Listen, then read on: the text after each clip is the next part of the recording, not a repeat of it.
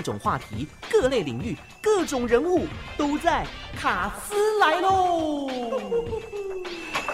好的，今天卡斯来喽之非看不可单元，让我们欢迎漂亮妈咪张巧薇 Vivian。谢谢 Lucas，谢谢你邀请我来上这个节目。啊、大家午安，好甜美的声音哦！哇，我是 Class Kids 的创办人张巧薇 Vivian。嗯，这一回哦，来到我们节目当中呢，就是因为你新书作品哦，书名叫做《当妈之后才知道我》。超厉害的！今天呢，要给所有当了妈妈，或者是即将成为新手妈咪，甚至是不当妈妈的听众朋友，可以好好的来思索一个契机哦。啊，我个人也觉得说啊，男生也要来听听看哦，因为没有人天生就会当父母亲，都是从中学习。那一开始呢，就是要来切入我们今天的这个观点哦。华人社会当中不是都说啊，机会是留给准备好的人，很多人准备好了才会开始行动嘛。啊，但是呢，往往进度都停留在准备的阶段，永远无法跨出第一步。那刚好呢，在您的书上有提到说啊，不是任何事都要准备好才能够前进。诶，这真正的原因是什么呢？为什么会这样子啊？嗯，其实我觉得每一个人可能都会有第一次，第一次的经验。带给大家可能都是很有些是难忘的，对。然后你第一次在台台上讲话，你第一次骑脚踏车，嗯，你第一次牵女生的手，哎，哎，第一次拥抱，我觉得第一次总是带给人家很难忘的，就不用准备好，嗯，你想要享受当下，享受这个第一次，嗯，然后有的时候可能你过往的一些经验，其实当。问题来的时候，第一次来的时候，你却其实都是可以迎刃而解的，是，所以不用想太多哦。所以说呢，不要有任何的包袱，不要有任何的设限，只要去面对，去享受。然后到时候呢，如果要怎么样调整，那这就是之后的事情了。对啊，就享受这个惊喜，把它当成惊喜包。哎，对。但是哦，but 计划赶不上变化，变化抵不过造化。但我们这样讲哦，并不代表说我们做事可以完完全全没有任何计划的哦。哦，这不一样。哦，当然，结婚也是一种冲动啊！找对人，找对这个另一半，也是最重要的一件事情。呃，不管是彼此之间的个性啊，或是生活习惯等等之类的，哦，我在婚前呢就要好好评估看看哦，找到适合自己的步调，带着孩子一起往目标迈进。就不会让自己沦为黄脸婆了。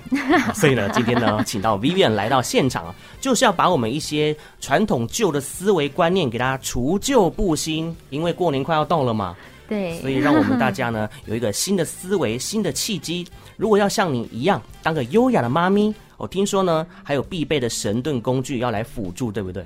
对的，这个是任何嗯，应该讲新手家庭、新婚的家庭啊，嗯、两个小夫妻，嗯，从呃从男女朋友的阶段啊，两个人在一起的时间可能都只是呃出游的时间，嗯，然后可是结了婚以后，就是朝夕相处，每天 柴米油盐酱醋茶，通通都要都要去。好像呃去面对他，嗯、所以千万千万不要因为要做家事，嗯、然后让两个人要吵架。因为对呀、啊，现在有这么多完善的科技，嗯、扫地机器人啦，哎、欸，洗碗机啦，嗯、让你的碗都洗得亮亮晶晶的，bling bling 的，连那个 杯子都会有那个。咕叽咕叽的声音，对啊，哦、好像在餐厅里面用餐，嗯、以及呃现在的烘烘衣机，烘衣机现在还有除皱的功能，对，所以就让这些繁琐的家事，通通都让科技来解决，让科技来解决人文的问题，是的，夫妻之间就不会吵架了，真的，然后回到家里就把。两个重要的事情，嗯，这种把时间放在重要的事情上面，相处、陪伴小孩，或者是互相陪伴。真的，呃，尤其呢，孩子的成长过程哦，前半段这个家长的陪伴是非常重要的，因为可能会影响他一辈子的一个观念，或者是他的一个人格发育。那当然呢，我觉得人都有七情六欲嘛，遇到任何事情，每个人的感受、想法或许都不同。但是呢，是养育孩子最常碰到的就是所谓的教养问题、管教方面。譬如说呢，以前哎自己是少女的时候啊，那 EQ 都很高，脾气都很好 哦。可是当了妈咪之后呢，负面情绪就常常涌现哦，动不动就俩拱崩溃。这方面，巧薇都是透过哪些方式来转念的呢？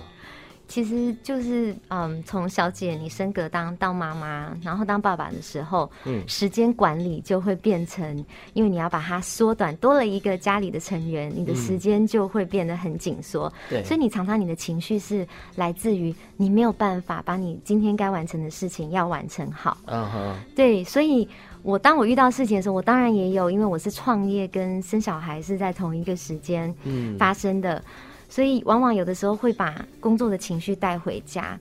那我我讲一个小故事，就是分享、啊、一个小故事给大家。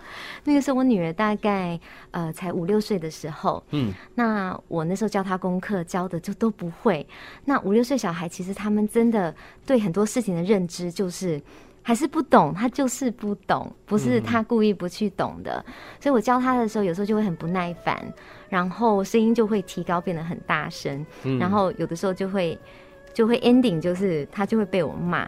哦。可是他有一次我很气的时候，他我骂他骂的特别长的时候，他一句话都没有回答我，都没有讲。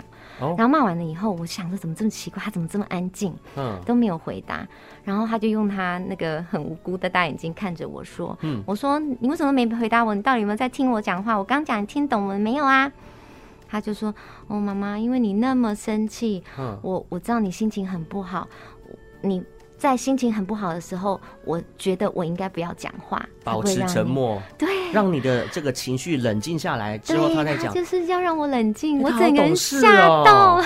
那时候是他几岁的时候啊？他大概五六岁而已，五六岁而已。对，对一个五六岁小孩子这样子，我想说，天哪，他怎么这么成熟？是我把他训练成这个样子的吗？还是爸爸告诉他了，他说妈妈生气的时候你就这样子做就对了？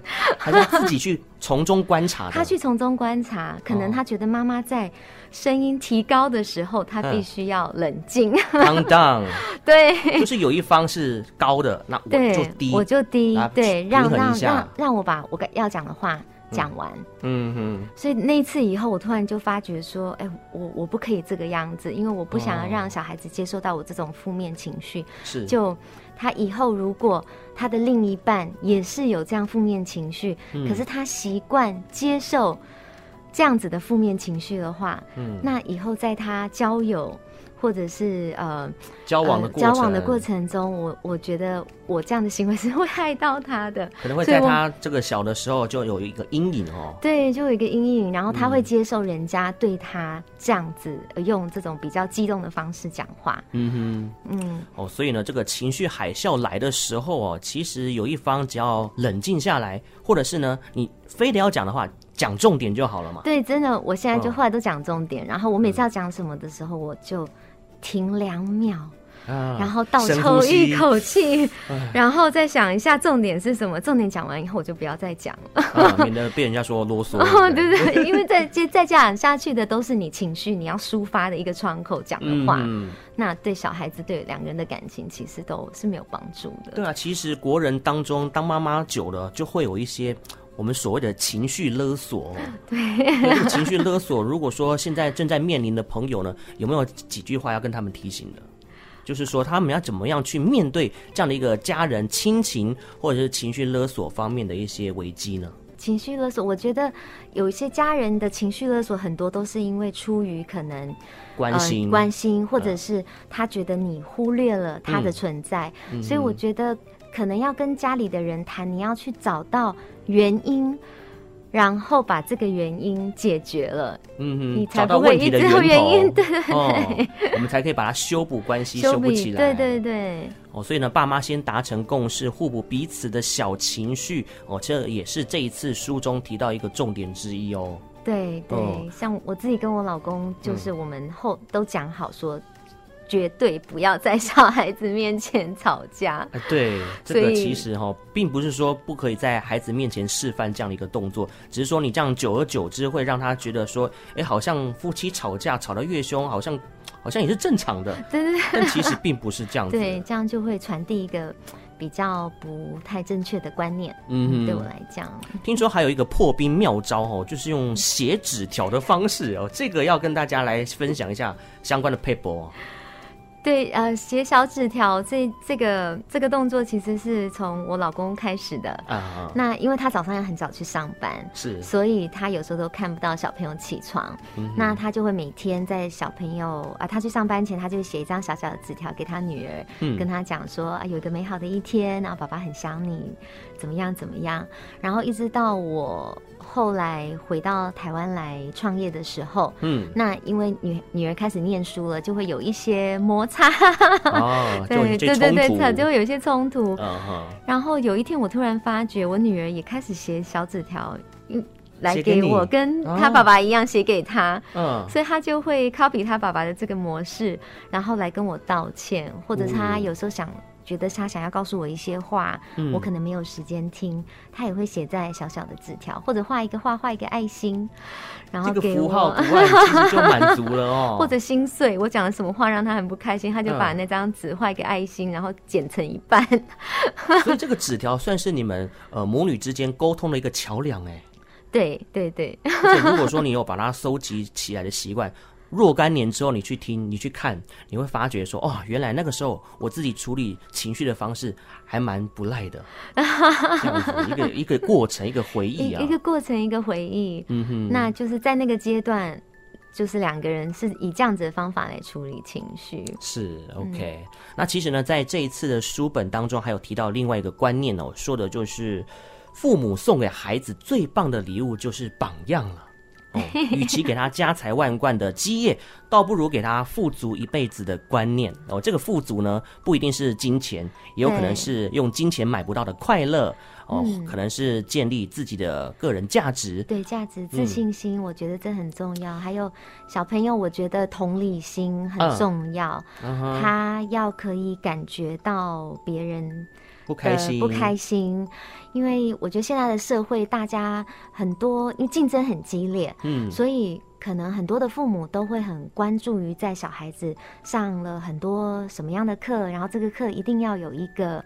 一个奖状，嗯，然后有一个结果，然后有的时候太专注于去参加很多种比赛，你要小孩子要去赢赢，什么都要赢，哦，反而去忘记了你要去做同理心这一块，所以小孩子会变得他什么事情都要赢，就会连在对待朋友，嗯，呃，遇到事情要问题问题，即使是他错，他也想要赢。这样子，所有事情都要赢，太累了，太累了。我觉得，而且为了赢，偷偷说啊，如果不择手段的话，那就影响到同学之间的感情。而且输的时候，他们的那个嗯，嗯，对他们打击会很大，反而他没有办法没有办法去接受嗯，嗯。失败，所以我。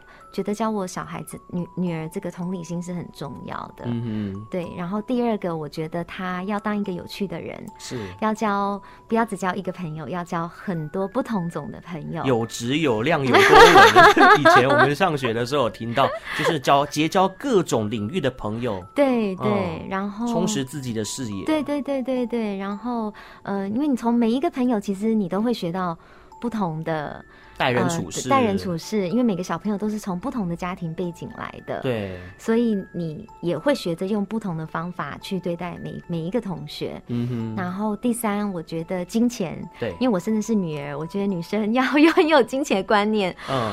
与其懂得怎么去存钱，嗯，那我会教他金钱的价值。嗯。你买什么东西是多少钱？嗯哼。像下课的时候。因为有时候时间很赶，他下完学校下完课，可能又又有课后的课要去上。嗯，那去上的时候，我们就会停在 Seven Eleven 去买他很喜欢吃的小七 小七饭团。是。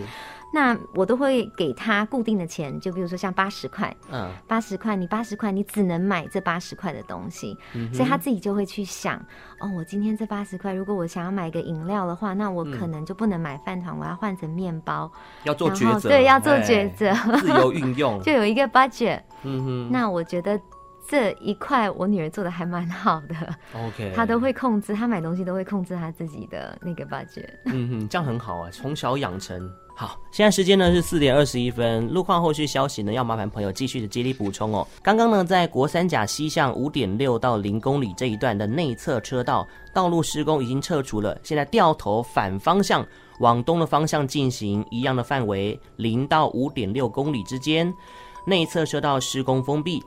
台六十四线东向十八点九公里，刚刚说在江子翠路段中线车道掉落一包的保丽龙，那我们火眼金睛的听众朋友说，它真真切切掉落的位置是在十六公里这个地方，也就是江子翠交流道前，你过了三重之后，就会在中线车道看到一带保丽龙散落的状况哦。国道一号北上内湖到东湖路段车多速度慢，车行速度不到四十公里。除了在国道一号塞车之外啊，哦，听说我们今天巧薇也要来带来这个路况塞车的资讯，对不对？对。目前塞车有哪一些路段呢？目前国道五号的雪山隧道北上二八到二十五公里车多，以及台北市区的市民高架道路往西方向永吉路到光复南路、建国北路到环河北路上方。基隆路高架往南方向新亥到水源快速道路。还有建国高架大路往北，南京东路到圆山路段都在堵车，请大家塞车不要烦躁，不要按喇叭，静下心来听 Lucas 的节目和我的分享，就能平安抵达目的地哦。哇，太棒了，成功斜杠，今天呢又成为这个路况天使领航员，好，有良知，有哦。这次呢，在写书的过程呢，哎，其实我们呃，平心而论，书中有哪一个段落特别让你感到印象深刻呢？哇，这个 还是每一段都是刻骨铭心的回忆。我觉得写这本书的时候呢，嗯，因为我常常的日子都是很匆匆忙忙在录，呃，在在过的，因为每天时间都很紧凑。在写这本书的时候，我真的就静下心来回想，从小孩子出生一直到他十岁的这段期间，嗯，我做了什么事情。然后想着想着就觉得，哎，也就这样过了。当初的那些崩溃啊、慌乱啊、不知所措啊，哦，难免的，都是变成都是暂时的。嗯嗯。所以，我我觉得一切都是很值得。突然觉得自己活得还蛮精彩的。嗯。从单身到结婚到创业，呃，创业，然后生小孩。嗯，是。每个阶段都有它的一个意义含在哦。对对对对。OK，好，所以哦，这个朋友啊，如果说你现在刚好要准备当妈咪，或是你就已经是妈咪的朋友呢，哦，不妨呢，好，可以看这本书，书名叫做《当妈之后才知道我超厉害的》。超厉害，每个妈妈都会变超厉害的，都 像是那个神力女超人一样，哈，无所不能。对，她就是当了妈，就是让你打通你全部的任督二脉，嗯、以后都变得使命必达，把你潜在的能力都散发出来，出来，所以你才会知道说哇，原来我自己这么厉害，以前为什么求学过程或是少女的时候都没有发现到呢？其实呢，这就是一个潜力无限的一个证明哦。对、嗯、，Mission Impossible 都变成 Mission Possible。Yeah, 好，那今天的时间的关系，最后最后要不要跟听众朋友分享一下，要如何成为一个快乐的女人？哦，这非常重要哎。对，要先做快乐的女人，才可以当厉害的妈妈。对呀、啊。